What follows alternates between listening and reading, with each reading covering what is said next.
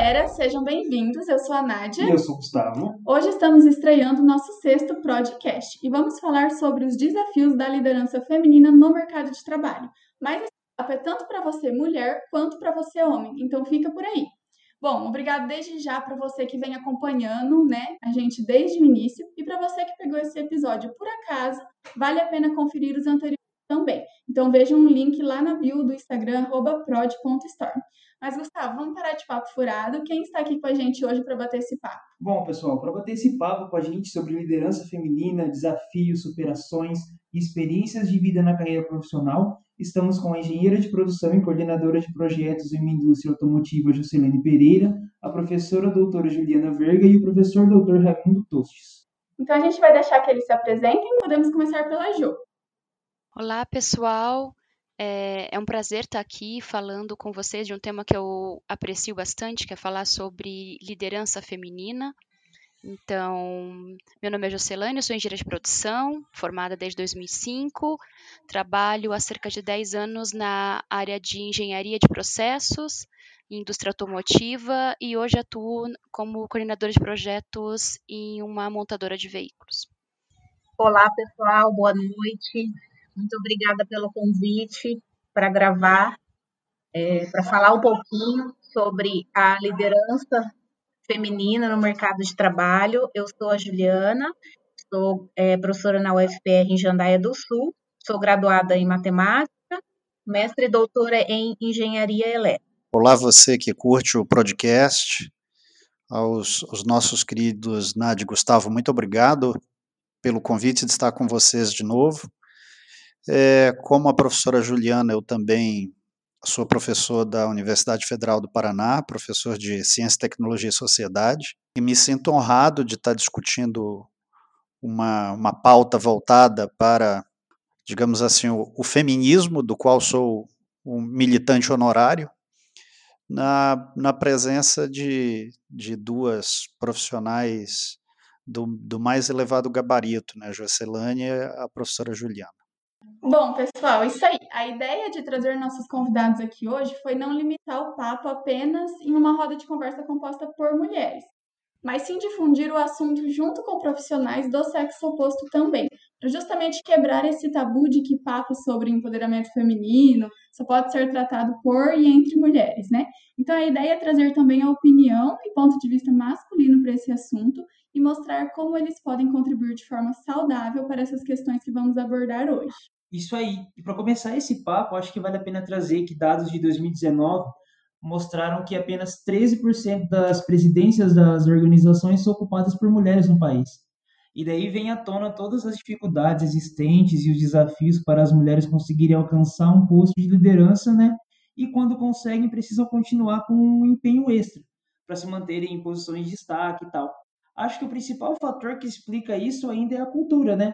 O que vocês acham disso? Quais foram e ainda são seus desafios na carreira como engenheira, por exemplo, Jocelyn? Bom, é, eu acho que os desafios, começando sim pela cultura, eu concordo contigo, a, a gente está imbuído hoje numa cultura patriarcal. É, então, tanto no viés familiar como no viés profissional, a gente vê alguns movimentos para a gente evoluir nesse sentido, programas de que fomentam a diversidade no âmbito profissional, é, campanhas de empoderamento feminino. A gente teve sim algumas evoluções nesse sentido, mas não na velocidade que esperamos. É, eu vejo também que a gente tem um viés que é a questão de desmistificar rótulos, né? A gente tem o rótulo da mulher frágil, da mulher intelectualmente para algumas funções não aptas, como homem.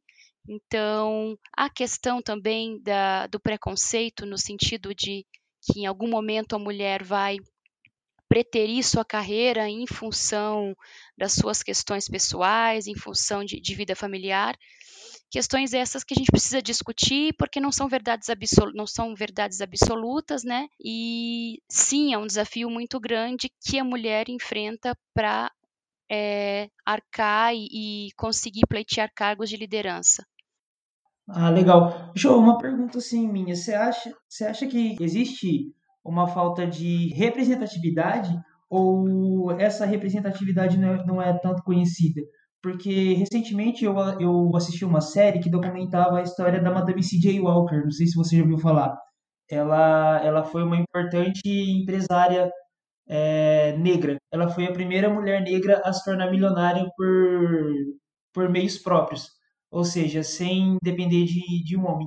E você acha que a representatividade ela existe, porém ela não é conhecida ou ela realmente não existe? É, é, acho que o, dado que você apresentou no começo mostra isso, né? Hoje a nossa representatividade é muito pequena, então, falando que só 13% dos CEOs da, no Brasil são mulheres, isso já mostra que a gente precisa melhorar muito em relação à representatividade.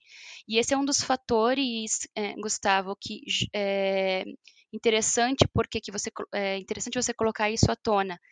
Nos faltam cases de representatividade até para a gente ter a motivação é, de mais mulheres é, enxergarem que é possível sim é, alçar cargos de liderança, é possível sim trabalhar em ambientes que são hoje dominantes pelo, pelo sexo masculino. Então, concordo contigo. Faltam é, cases de inspiração para a gente poder, para muitas mulheres se inspirarem e entender que sim, elas podem ter um plano de carreira e assumir cargos e, e assumir cargos de liderança. É, eu acho que isso depende também muito da cultura da organização, né? Depende, assim, é, dos próprios funcionários. Eu acho que isso é algo que, a partir do momento que uma empresa possui uma primeira gerente feminina, uma primeira líder, coordenadora feminina, é como a Jo falou, né? Causa incentivos para outras é, se automotivarem mais a isso, né? Verem que também são capazes de chegar lá tem esse, é, esse exemplo, vamos dizer assim, né? Então acho que vem muito também da própria organização, né? Sim, a gente vê algumas organizações trabalhando, dando, dando passos em, em direção a essa questão da diversidade, a, a igualdade de gênero, porque isso não é só uma dívida social. É, existem números provando que como o ambiente diverso ele é produtivo, né? Você sai de uma armadilha do da pensamento em massa. Então, tudo que você tem é um ambiente estritamente masculino. Você vai ver aquelas questões só com viés, às vezes, masculino. E muitas empresas já estão caminhando para poder fomentar e melhorar a, a diversidade, a equalidade de gênero, não para uma, só para uma questão social, mas também para uma questão que, que eles veem resultados, né? É, e tem gente que, assim, não acredita ainda que existe essa, essa diferença, essa discriminação, né? Mas, assim, eu tenho a impressão, eu acredito que não é só minha, mas, por exemplo, se possuem dois candidatos para uma mesma vaga, com mesma experiência, mesma idade, enfim, vindos de um mesmo lugar, por exemplo, dois estudantes que se formaram juntos numa mesma sala de aula, porém de sexos opostos, né? o homem, dependendo assim do cargo da empresa, ele possui mais chance de ser escolhido para a vaga do que a mulher. E eu falo isso assim por experiência própria, porque até eu assim até então, há uns três, quatro anos atrás, nunca tinha passado por situações de desvantagens por ser mulher, né? Até eu tentar um estágio, cujo assim todos os requisitos eu satisfazia para a vaga. Então eu tinha o diferencial de um curso que eles pediam lá, eu tinha a experiência da vaga, enfim, tudo era favorável, sabe? Porém, meu currículo nem chegou nas mãos do responsável por essa vaga. E daí, adivinhem por quê, né? Porque eles queriam um homem para a vaga, e foi exatamente essa resposta que eles me deram.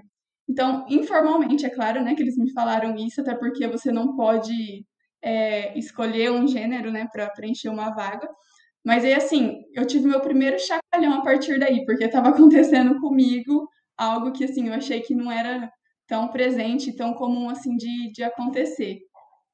É, isso é bem comum é, acontecer. Eu trabalho na área, sempre trabalhei na área industrial e muito primeira iniciei minha carreira no, no departamento no setor de metal mecânica e hoje estou na automobilística que é um, uma na engenharia de processo automobilística, que é um campo extremamente dominado por, por homens.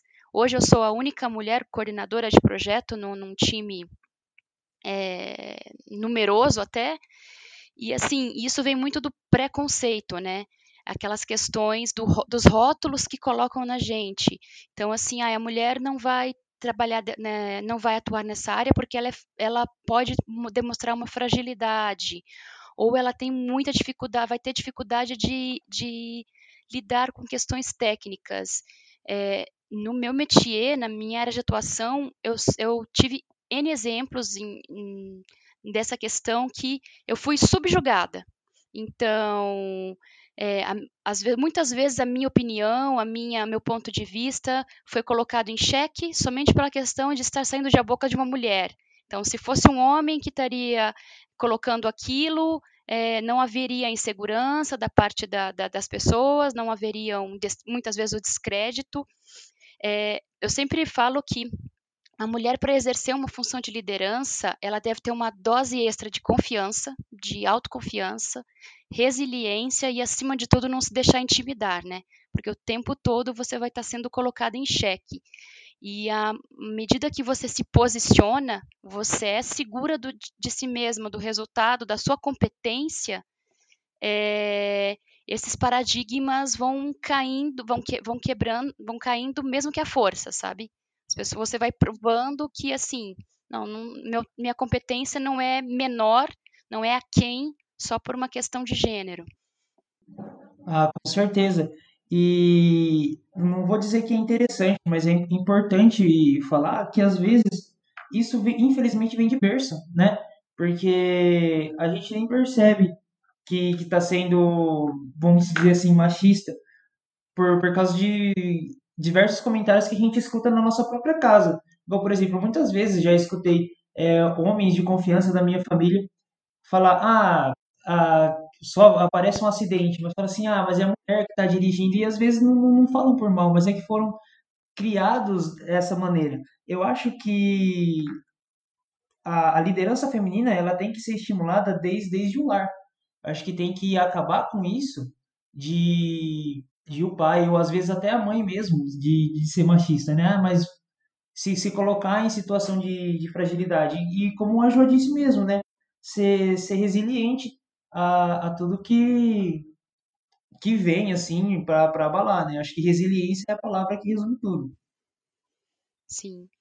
E, e, isso que você coloca é, é, é importante colocar que essa questão desde a criação, né? Isso é muito importante. A cultura a gente é, muda é, desde a infância, então, né? É muito difícil você é, mudar já.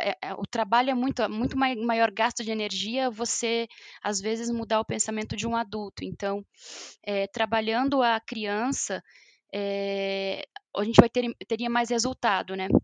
A gente fala assim que hoje a gente divide a profissão de menino, profissão de menina, brincadeira de menino, brincadeira de menino. É, em 2020, a gente limitando o que a gente pode fazer é, soa até como um absurdo, né? Então, é, hoje, se, quando você limita, ah, isso é coisa de, de menino, isso é coisa de menina, isso é coisa de homem, isso é coisa de mulher, você está se limitando. E você imagina isso no viés profissional, né? É, é um profissional limitado. Rotular é você você está se limita, você está colocando você você se colocando como numa numa posição de profissional, de pessoa limitada. Então, é, você tem que tomar a, a rédea da sua vida, né? O, o, curso que você vai seguir na sua carreira profissional, na sua questão pessoal, é, é você que vai dizer. Então, não deixe se, se rotular, né? Não deixe se limitar. Sim, com certeza. E foi muito legal que você levantou essa, essa ocasião, que deu joga bola para o professor Raimundo. Professor, você que trata dessas questões sociais e tal, é, na sua concepção, você acha que em pleno século XXI, ano de 2020, ainda existe essa questão cultural de, de profissão de menino, profissão de menina? Sim, fortemente. E esconde-se nessa suposta é, cultura uma série de medidas que depreciam a mulher enquanto enquanto pessoa e, por consequência, depreciam também o, o seu desempenho profissional, né? E, e claro, a, as raízes históricas disso elas, elas vêm de longa data, não é? sobretudo na, na cultura ocidental, essa, essa cultura do patriarcado, ela é uma espécie de matriz no qual a dominação masculina ela estabelece uma série de pressupostos que não encontram praticamente nenhuma base científica de que as questões de gênero fazem diferença. Digo isso porque não há nada que comprove que, do ponto de vista físico ou intelectual, as mulheres sejam inferiores. Existe uma justificativa que é absolutamente é, desprezível, né, que é, mediante força física as mulheres levam desvantagem. Mas obviamente que isso também ocorre entre indivíduos que têm desempenho diferente, né, de acordo com a sua própria compleição corporal, né, sendo sendo homens no caso, né. É, então sim. Agora eu eu gostaria de, de retomar um, um aspecto que, que é fundamental para a gente entender essa realidade de hoje, que é a, a cobertura legal que é dada à questão de gênero. Né. Então, a Constituição Federal ela consagra a igualdade formal entre homens e mulheres. Né? Está previsto lá no artigo 5 no inciso 1 e que também é confirmado no artigo 3 inciso 4 que proíbe o preconceito e a discriminação em razão de gênero e outras categorias, né, que inclui aí origem, idade, né? Também há no artigo 7 inciso 20 a proteção em relação a, a, ao papel da, da da mulher no mercado de trabalho, né, no que se proíbe diferenciação salarial por motivo de gênero, e a CLT também, pelo menos em dois artigos aí, o 373 e o 461, prevê que é proibitiva a desigualdade salarial em funções idênticas é, baseada no gênero.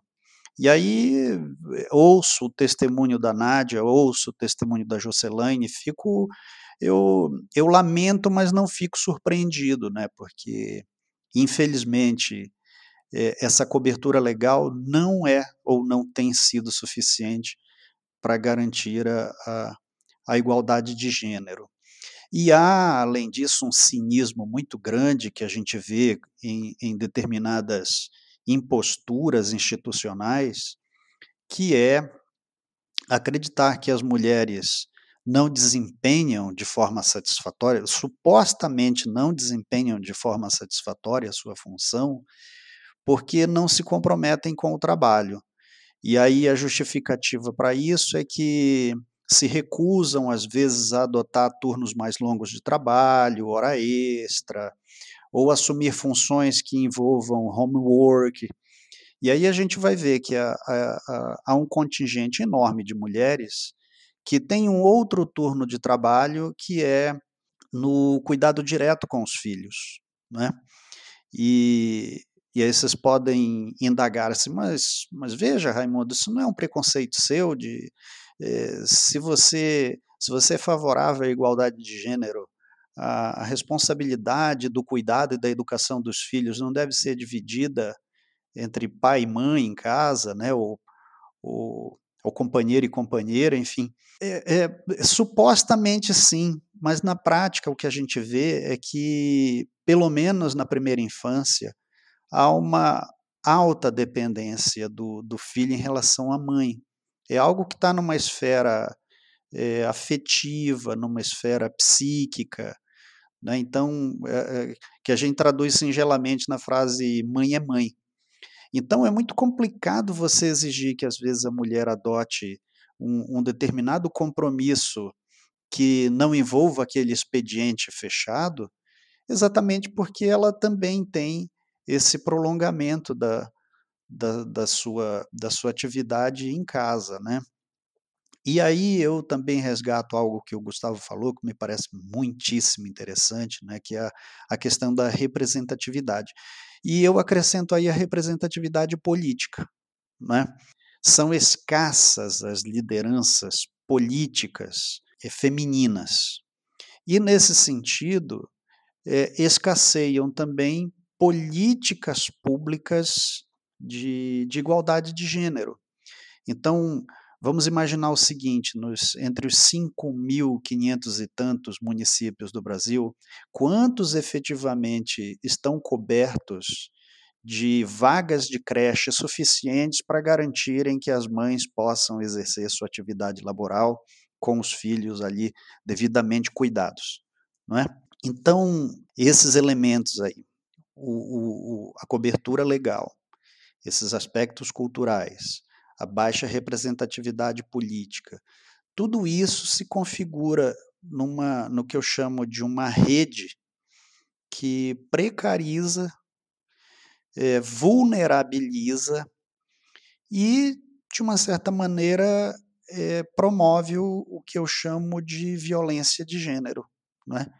Que é o fato de que as mulheres acabam sendo intimidadas e agredidas nos seus direitos e que, lamentavelmente, também a gente assiste a uma outra forma de violência ainda mais explícita, né? que, que se traduz aí em N casos que a gente vê todos os dias na, nos noticiários de feminicídio.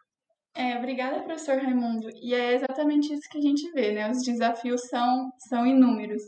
E retomando um pouquinho o que a Jo falou também, sobre ela ser a única coordenadora né, numa empresa automotiva, eu acho que tem muito essa questão de segmentos das empresas que acabam tendo lideranças femininas e masculinas mesmo.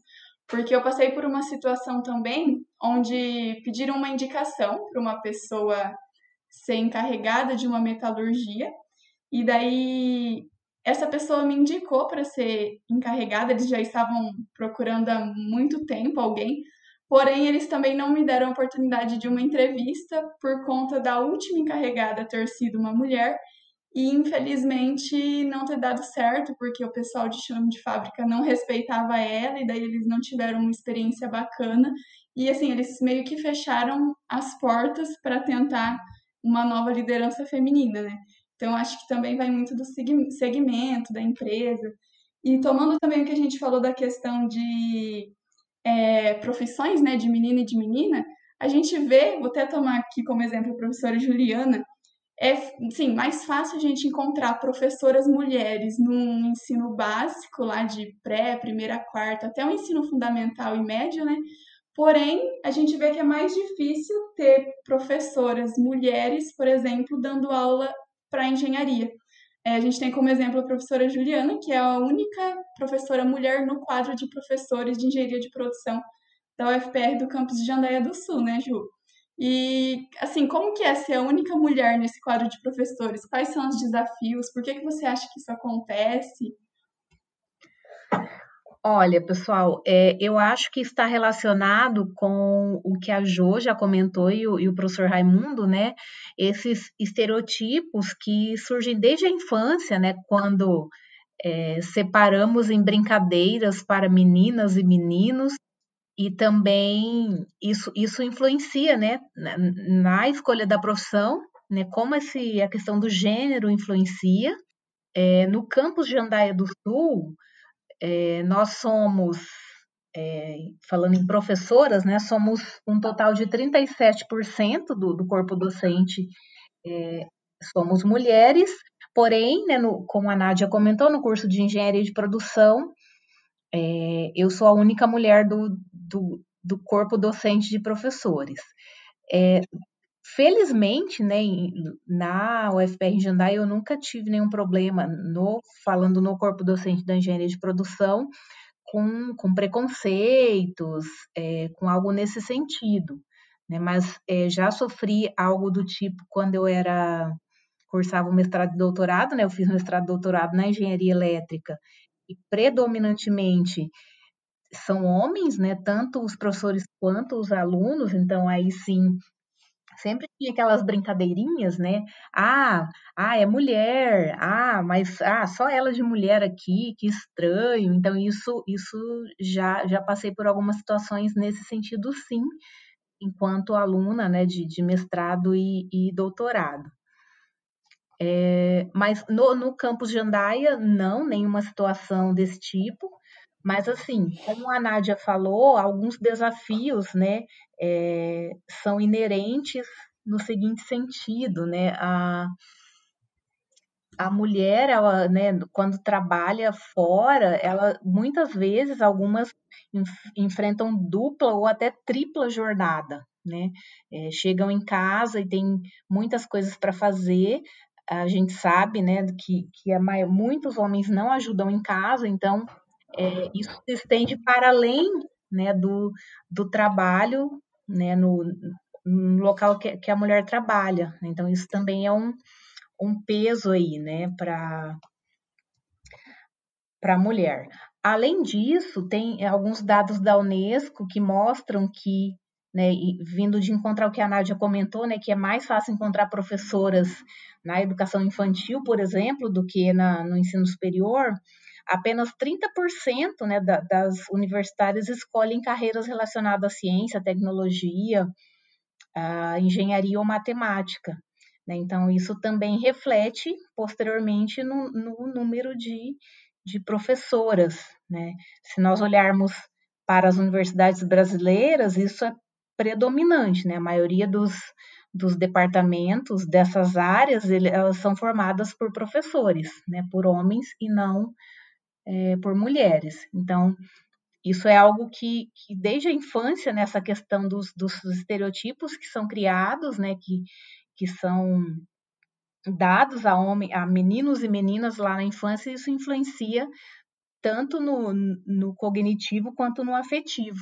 É, um, é ao longo do tempo isso vai influenciando.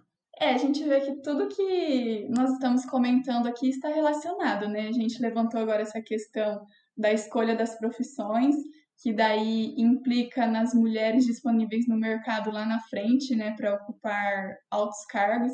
Então tudo vem da criação mesmo, não tem como negar isso, né? Exatamente. É, mas se vocês me permitem, eu eu acho que isso não pode ser justificativa para que eh, nós devamos assumir que a desigualdade de gênero persista. Vejam só, é, houve uma época em que era absolutamente natural de que seres, seres humanos fossem escravizados, não é? é de que é, índios fossem vistos como coisas. Índios não tinham o status de seres humanos. Então, é isso que para nós hoje, do ponto de vista civilizatório, é absolutamente bárbaro, desprezível, condenável, isso em algum momento passou por uma ruptura cultural. Então, isso não, não, não, não surgiu de forma absolutamente graciosa no processo civilizatório. Né? Então, é, eu creio que também a gente não pode é, admitir de forma naturalizada a desigualdade de gênero. Fui criado assim, muitos homens falam isso, né? eu fui criado assim, eu fui educado assim. A Ju, inclusive, na fala dela, me chamou a atenção, ela diz assim, muitos homens não ajudam em casa. E veja, eu não encaro como ajuda. Eu encaro como muitos homens não assumem a sua responsabilidade em casa. Porque, na verdade, ao, ao, ao dividir as tarefas domésticas, o homem não está fazendo nenhum tipo de concessão.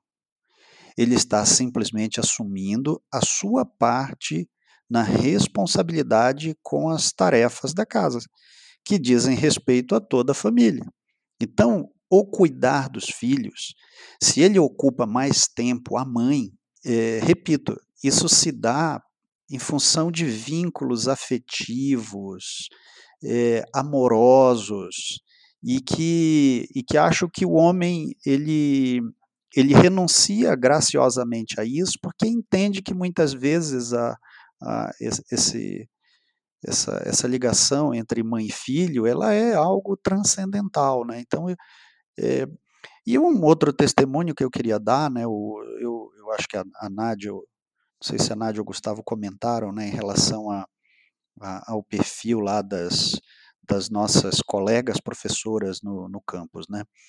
Nós estamos quase na média do que é o retrato nacional de ingresso de mulheres no serviço público. A média nacional é em torno de 40%, nós estamos em 37%.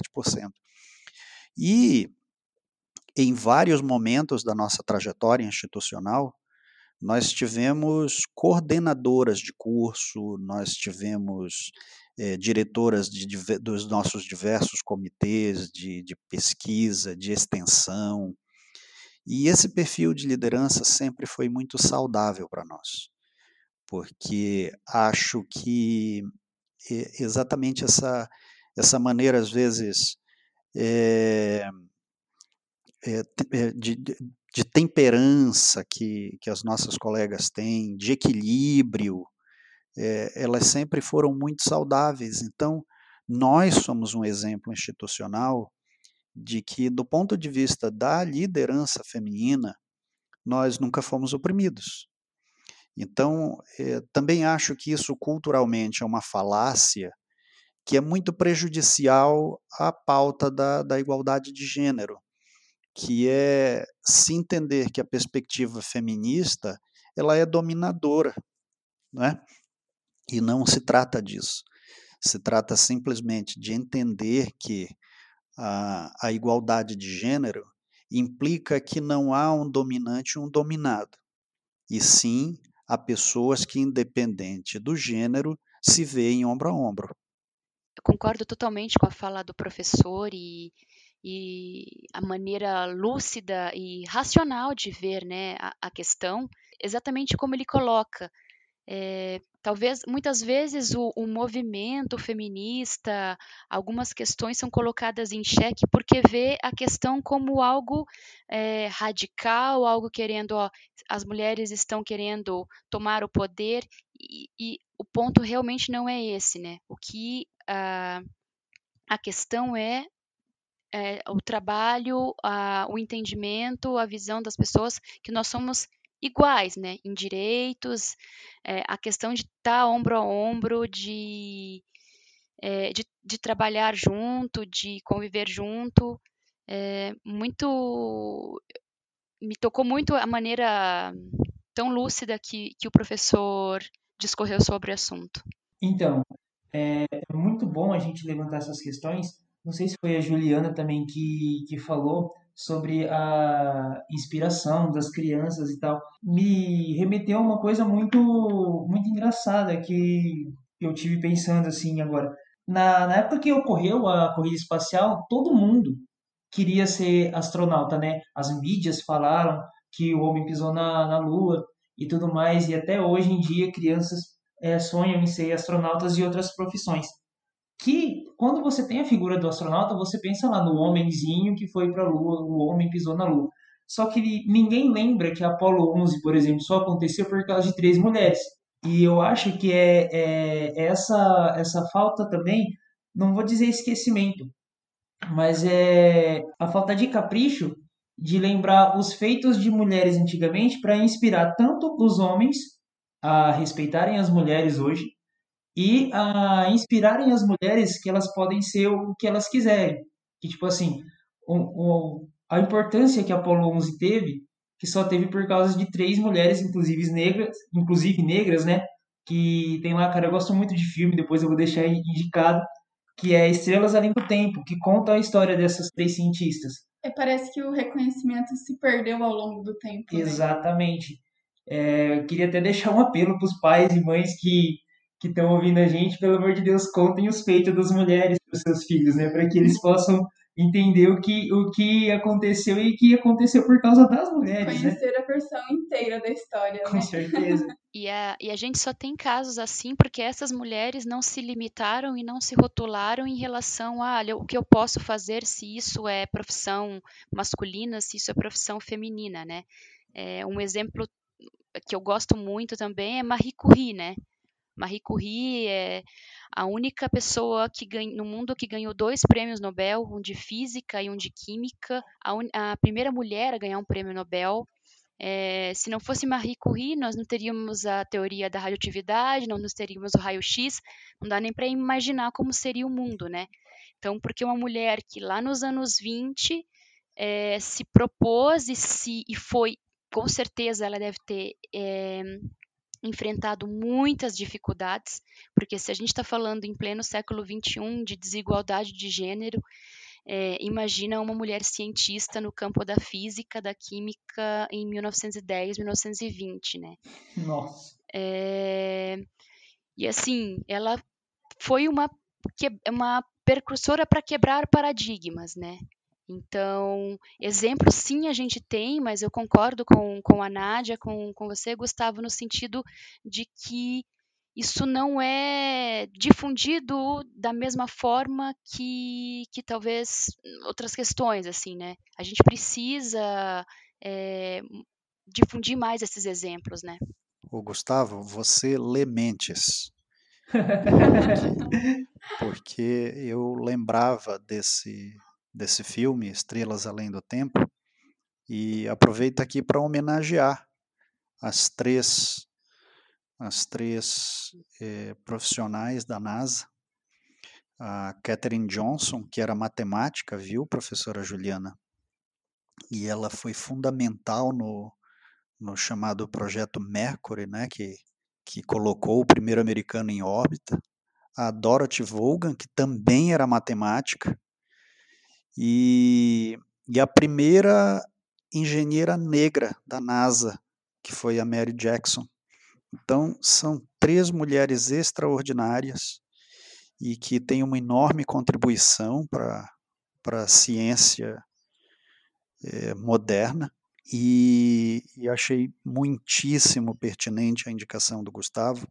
E, e faço um gancho também com o enorme potencial que é perdido é, é, quando, quando ocorre a desigualdade de gênero, no sentido de não favorecer carreiras extremamente promissoras que têm potencial nas meninas, exatamente pelo fato de que se despreza o seu potencial por serem meninas. Então, eu tive o, o, privilégio de ser educada por uma mulher absolutamente extraordinária, né? Minha mãe foi uma pessoa de, de pouquíssimo letramento escolar, mas de uma, de uma visão é, absolutamente lúcida e consciente do papel da educação. É, tenho uma companheira que é, também é extraordinária e sou pai de menina. Então, eu acho que ah, quando, quando nós desprezamos o potencial de uma, de uma menina, né? eu digo menina porque eu acredito que todo mundo tem um potencial extraordinário para ser qualquer coisa, né? Ninguém nasce determinado ao fracasso ou ao sucesso. Isso é uma construção. Então, quando se tolhe o potencial de uma menina, o que está se tolhindo é o potencial da humanidade. Então, quando a gente lembra aí Mary Jackson, né, quando a gente lembra Dorothy Vaughan e, e Katherine Johnson, quantas outras Catherines não ficaram para trás é, em função do, do, preconceito, em função da cultura de seu tempo, em função da ausência de políticas públicas. Então, acho que o, o, o, se nós almejamos um futuro promissor, um futuro de, de, de bem-estar para todos, de justiça e igualdade social, é fundamental que a gente entenda que na educação, sobretudo, essa igualdade de gênero, ela, ela aliás, eu, eu vou até ampliar, é, porque parece assim que a gente está tratando a questão da opressão, né, dos seres humanos, de uns seres humanos em relação aos outros, como se limitasse somente à questão do gênero, né? Mas eu, eu acho que enquanto houver o espaço para que a identidade ela sirva como uma distinção entre uma pessoa e outra, nós não seremos uma civilização da maneira como a gente imagina que é uma civilização.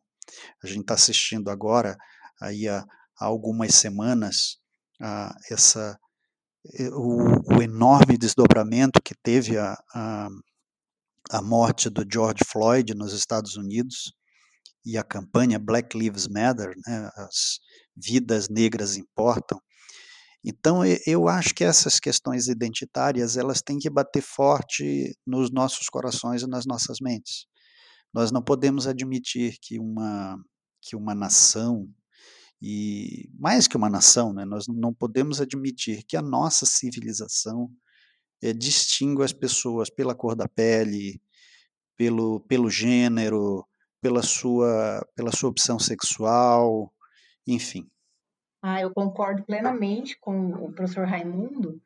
É, e eu só queria comentar a questão da, da maternidade, né? Como isso influencia também um pouco, né? Mesmo é, para, para mulheres que, como eu, têm, têm total apoio e divisão das tarefas, né? Com, com o marido. É, aqui em casa é, tudo é dividido, então eu não sou sobrecarregada nas tarefas domésticas, nem é, com relação ao cuidado dos filhos, mas ainda assim há essa questão que o professor Raimundo já comentou, afetiva, né, que, sobretudo, é, quando do nascimento do filho e, e os, o primeiro ano de vida, né, isso é muito é, a questão afetiva, a questão do cuidado, ela é muito forte, muito presente, né, a, a, a figura materna ali, né, a maternidade é um divisor de águas, então isso influencia, né, a, eu, quando voltei da licença maternidade, eu tenho dois filhos, então é, parece que você está recomeçando, assim. Né? Então, a, a, maternidade, ela, por mais que você tenha todo o apoio, né, uma rede de apoio, tanto em casa quanto no trabalho, é um, algo que, que influencia sim no quando você volta né ali é você primeiro que já dá assim ah eu volto ou não volto né eu acho que no primeiro filho isso é muito marcante né dá dá vontade de não voltar e ficar com a criança e tal então tem, tem bastante esse lado emocional e afetivo né que pelo menos né das do círculo de amigas que são professoras ali em Jandai, a gente tem esse sentimento que acaba influenciando na volta, mas tudo depois entra nos eixos novamente. Como mulheres, a gente consegue voltar para o eixo. é bom que você colocou essa questão, Ju, porque eu não tenho dados para trazer, mas assim, é meio no achismo mesmo. Quando a gente olha também questão de número de publicações, né, de pesquisa, é, a gente vê uma queda em, em, alguns momentos em publicações de mulheres nesse tempo de licença maternidade de gravidez, né? Então, não que as mulheres é, gerem menos publicações né, relevantes, mas sim por conta dessa, dessa questão da maternidade e, consequentemente, acaba dando uma pausa ali né, nas próprias publicações. Isso acontece? É mais machismo ou você acha que faz sentido isso que eu falei? Faz sentido, Nádia, todo sentido, né? Então, é, na gravidez, eu particularmente não tive nenhum um problema, né? Então, trabalhei normalmente, as produções, orientações, né? É, mas no, no retorno, né, da licença maternidade, aí sim, é, até, até engrenar novamente, né? Então, você volta com as aulas e, e com todos os outros atributos, então até engrenar novamente, entrar no ritmo de novo, leva um tempo, né? uhum. né? E, e sim, isso influencia na, nas, nas publicações, nas orientações, enfim, todo o arsenal de coisas que nós fazemos como profissionais. E, Jo, no meio, agora falando no meio industrial, o que, que você acha dessa questão da licença maternidade? Ainda tem um peso muito grande no momento de colocar uma mulher num, num cargo de liderança, que às vezes pensar num possível afastamento por conta de uma gravidez, é, a empresa repensa nessa questão de direcionar o cargo para a mulher?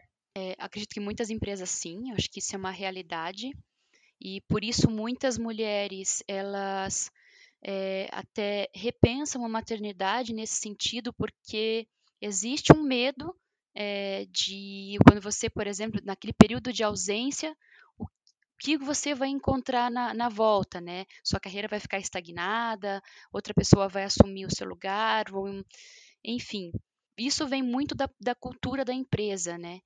É, atualmente eu estou numa empresa já há alguns anos que fomenta muito a questão da igualdade de gênero, é o que até você colocou no começo, Nádia, que isso vai muito também da, da cultura da corporação, né? Hoje eu trabalho numa empresa, uma multinacional, que a CEO é uma mulher. É, isso é muito inspirador. Mas que legal. É, uhum. a questão da maternidade é um ponto muito é, complexo, muito profundo, porque é uma, é uma, é uma realidade. Eu, eu, não sou mãe ainda, mas eu imagino, é uma mudança muito profunda. Sua vida é, é acaba se se pautando entre o antes e o depois da maternidade, né? Eu acredito que que você está gerando um, um, ser humano totalmente dependente de você, né? Então é claro que é, isso mexe com o emocional, isso sim vai em alguns momentos afetar o seu rendimento, principalmente acho que no início, né? Deve ser muito complicado, eu imagino, não, não, nunca passei por isso ainda, mas eu imagino. É, mas as empresas têm que ter sensíveis a, a, a essa questão, é, porque assim é algo temporário, como até a, a, professora Juliana colocou. As coisas voltam depois aos eixos, a gente acaba entendendo e se readaptando àquela nova realidade, porque o ser humano, e eu falo isso, o ser humano mesmo, não só homem ou uma mulher, ele é multitarefas, ele é multidisciplinar. Então, você vai a, a, depois se adaptando àquela nova realidade. É, e muitas empresas entendem que não, né? Ela faz um pré-julgamento seu. Então, é, é, é, bem complicado isso que ela vai como, é, a imaginar que não. Naquele momento, a pessoa vai preterir a carreira dela em função dessa questão familiar, mas em muitos casos isso até é motivador, né? A pessoa se torna até se torna, se torna uma mãe, é, se torna uma, vai se tornar sim uma profissional diferente, mas não necessariamente uma profissional pior, com menos, com, que vai alcançar menos resultados. Exatamente, eu acho que ela volta até, se não com mais força, porque ela precisa ali agora daquele emprego mais do que nunca, né? Até porque agora ela pôs uma pessoa no mundo.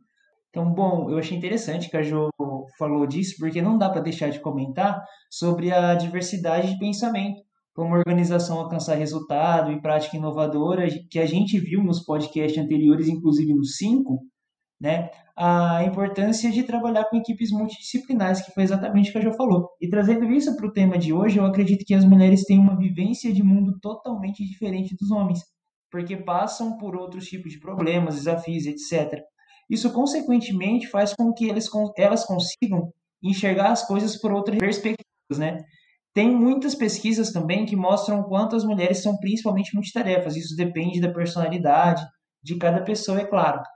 Mas a questão para fechar esse episódio de hoje é saber enxergar do que as pessoas são capazes e não se são homens ou mulheres, enfim, tantos outros preconceitos que a gente vê nos dias de hoje, né? Exatamente isso, Gustavo. Então, assim, nosso tempo está acabando, né? Então, depois dessa, eu proponho que cada convidado nosso hoje se despeça junto com uma frase de efeito aí para os nossos ouvintes, ou, ou, que resuma o podcast de hoje aí com alguma frase, com alguma colocação. Bom, então eu quero agradecer a oportunidade, foi enriquecedor para mim também é, compartilhar esse, esses assuntos com vocês todos, com pessoas, com professores tão gabaritados, com é, a, essa intermediação Nádia do Gustavo perfeito, pontuando muito bem, trazendo suas experiências também, né? É, o que eu gostaria de deixar de, de recado é, seria a questão de nunca se intimidar, né? Seja fiel a, a si mesmo, seja segura de si mesmo, não se intimide, seja forte, é, porque a gente sempre vai ter essa questão que o botão para a mulher é sempre tensionado para o botão do exagero, né? Uma mulher nervosa é histérica, um homem nervoso é só nervoso e ponto. Então, assim, não se deixe intimidar, assim, é, seja fiel a você e ao seu trabalho. Não jogue, é, jogue para o resultado, não jogue para a plateia. Pessoal, também agradeço a oportunidade. É a primeira vez que estou gravando, né, um podcast. É, gostei muito, né? Falar sobre é, esse assunto é muito enriquecedor. A gente sempre aprende bastante. É, e a minha frase aí, né, para fechar, eu acho que é, é falar que o lugar da mulher é onde ela quiser, né, como ela quiser e onde ela quiser. Então, é, bola para frente e vamos lá. Bem, é, Nádia e Gustavo, sempre perfeitos aí na mediação. Eu agradeço mais uma vez um convite para esse podcast.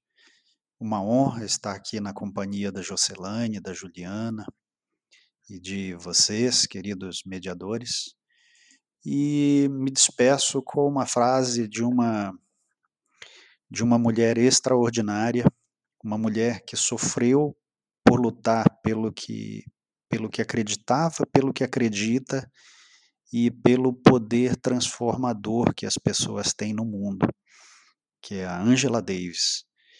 E a, Angela Davis, ela diz que, que nós não devemos aceitar mais as coisas que nós não podemos mudar. É, nós devemos lutar para mudar as coisas que nós não podemos aceitar. Então, para mim, essa é uma frase muito poderosa. Então, nós não podemos aceitar qualquer forma de opressão.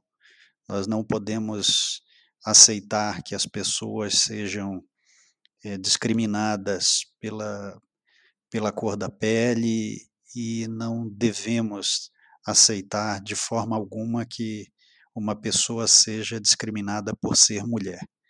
Então, em homenagem aqui a, a todas as mulheres, como disse, eu trabalho ao, ao lado de, de muitas mulheres e tenho um enorme orgulho, respeito e admiração por elas.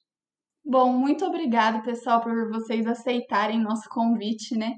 A gente sempre espera que nossos papos agreguem algo para os nossos ouvintes e hoje com certeza agregou, sem dúvidas nenhuma, né? É, então, assim, meu recado final é muita autoconfiança para as mulheres e muita empatia para os homens, né? Se colocar no nosso lugar muitas vezes. Exatamente, pessoal. Eu agradeço cada um de vocês pelo papo enriquecedor. Com certeza agregou muito, bastante, é, agregou bastante para mim. E o recado que eu tenho é que é, um, é uma frase que eu vi um dia, eu não sei quem foi o autor, mas não sou eu, é que tudo parece impossível até que seja feito. Então, busquem, se inspirem e não se deixem levar por aquilo que as pessoas acham ou pensem e simplesmente tente. E fiquem ligados nas redes sociais, porque semana que vem vamos falar sobre desafios e responsabilidades da profissão um bate-papo com recém-formados e com profissionais com mais de 10 anos de mercado. Um abraço Obrigada. e tchau. tchau. tchau.